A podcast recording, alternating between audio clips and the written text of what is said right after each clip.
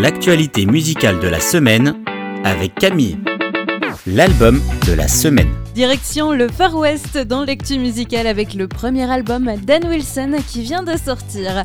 Intitulé My Jesus, tout comme son premier single sorti en avril de l'année dernière et qui a écrasé toutes les charts de musique chrétienne aux États-Unis.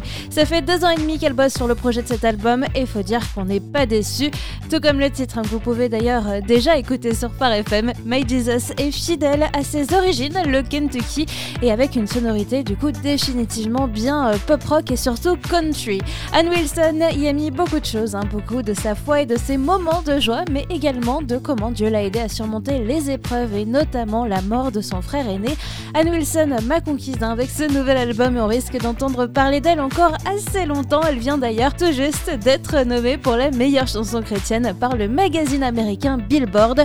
Bref, chaussez vos boots de cowboy cette semaine avec My Jesus, le premier album d'Anne Wilson le titre de la semaine. C'est Good Lord de David Léonard, un titre qui nous va bien cette semaine hein, parce que c'est joyeux, c'est presque un peu classique, mais qu'est-ce qu'on est bien Derrière ce titre, Good Lord, David Léonard veut rappeler que Dieu est bon. Ce qu'il a dit en parlant de ce titre sur les réseaux sociaux, c'est qu'en regardant d'où il vient et ce qu'il est aujourd'hui, il trouve difficile en fait de ne pas y voir euh, l'action de Dieu et de ne pas être reconnaissant.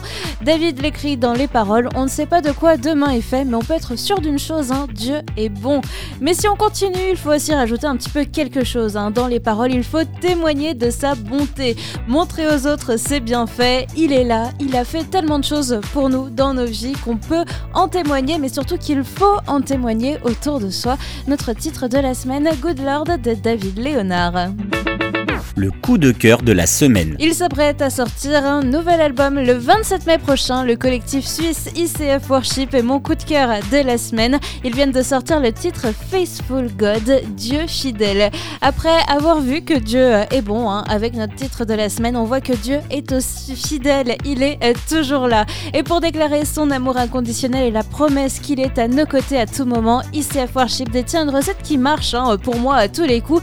Un titre rempli d'énergie bien catchy et on ne peut pas rester euh, en place hein, euh, en l'écoutant. On est complètement embarqué et obligé de chanter avec eux.